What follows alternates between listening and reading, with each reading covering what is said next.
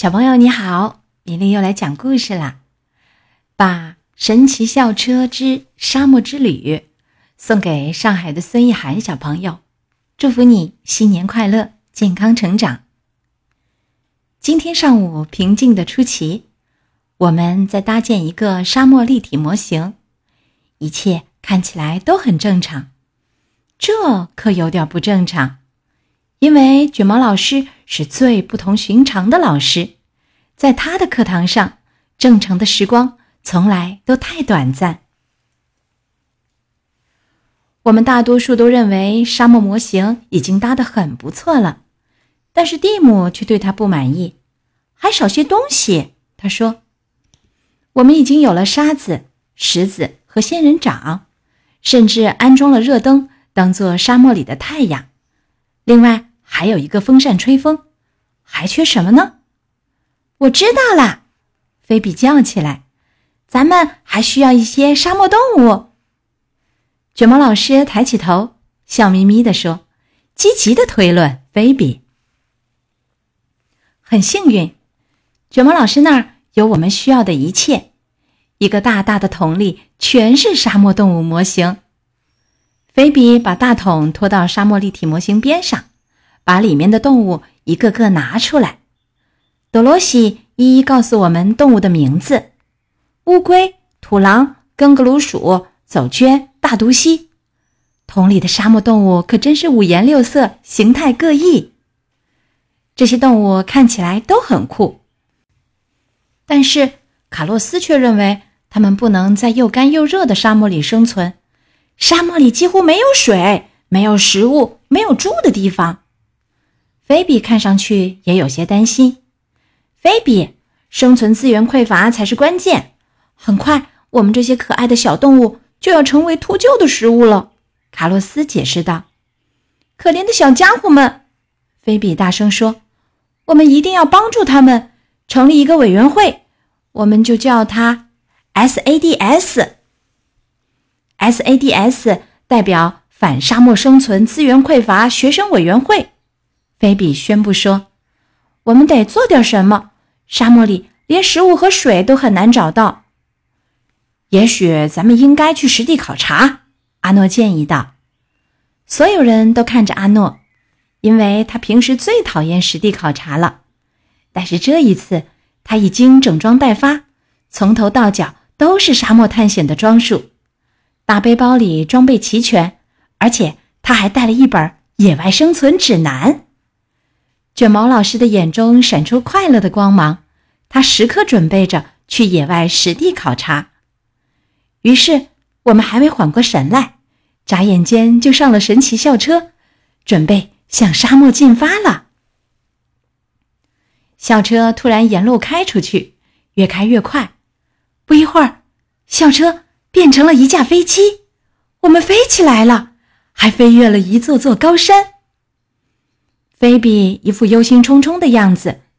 弗瑞斯老师，他说：“这可不是沙漠，这都是大山，咱们走错路了。”卷毛老师摇了摇头。菲比，如果没有这些大山，也就没有沙漠了。哦，你们没听说过鱼影效应吗？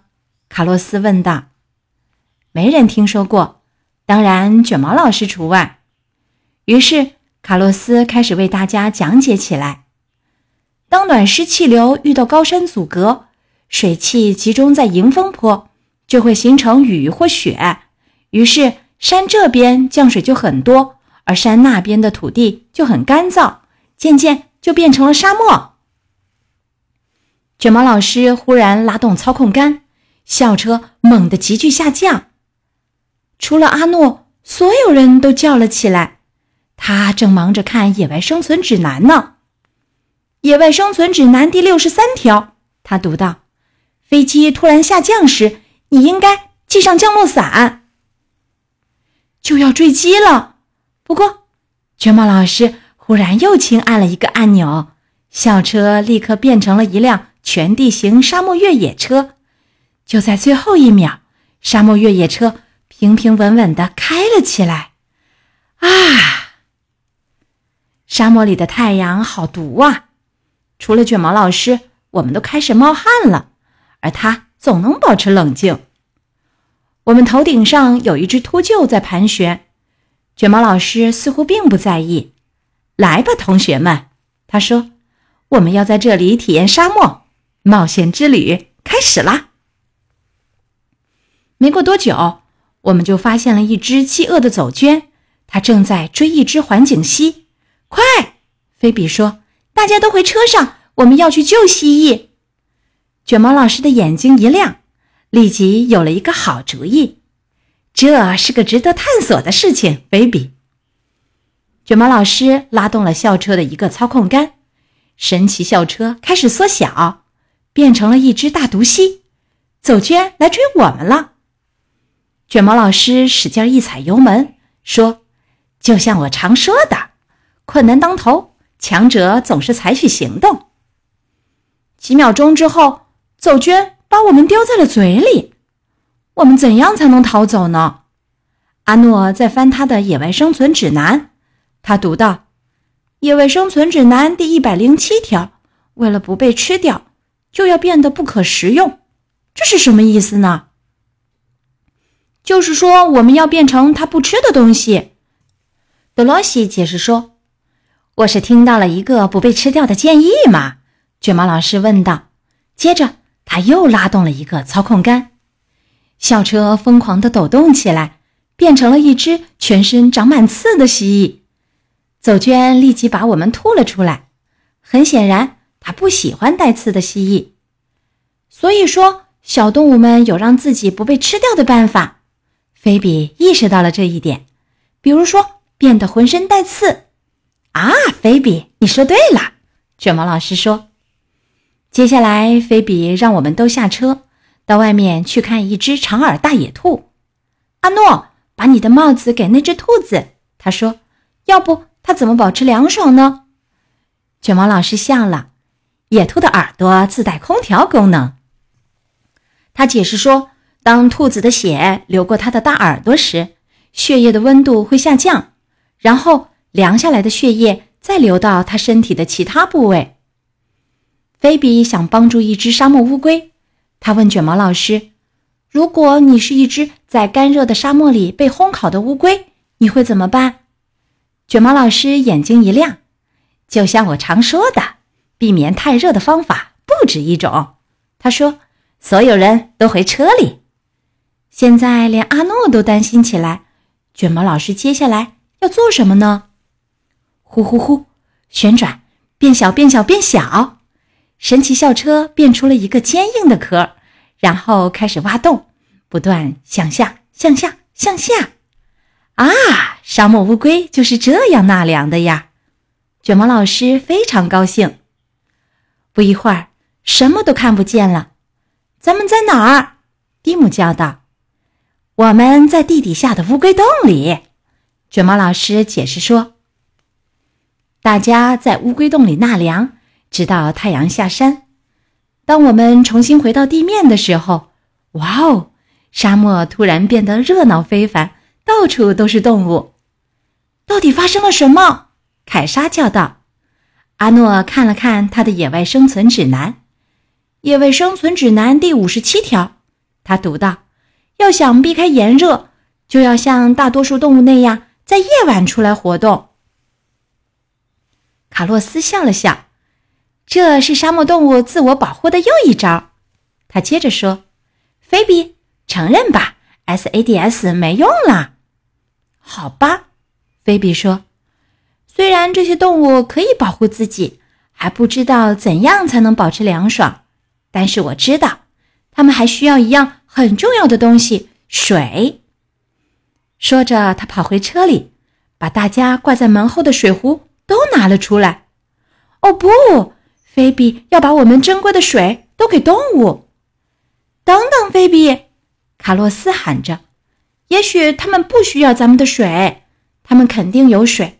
要是没水，他们就没法活下去了。”菲比皱了皱眉头。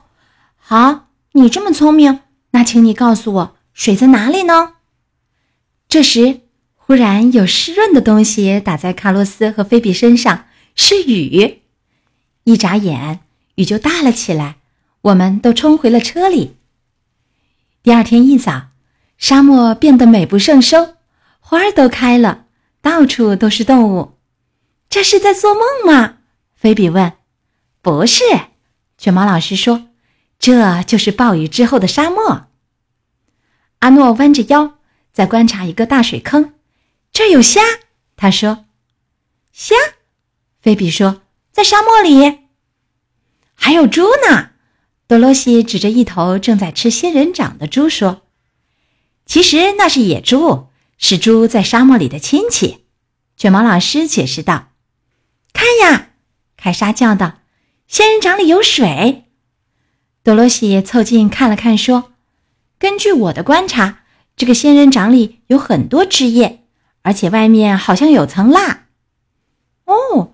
也许那层蜡一样的东西就能保持住里面的水分呢，蒂姆若有所思地说。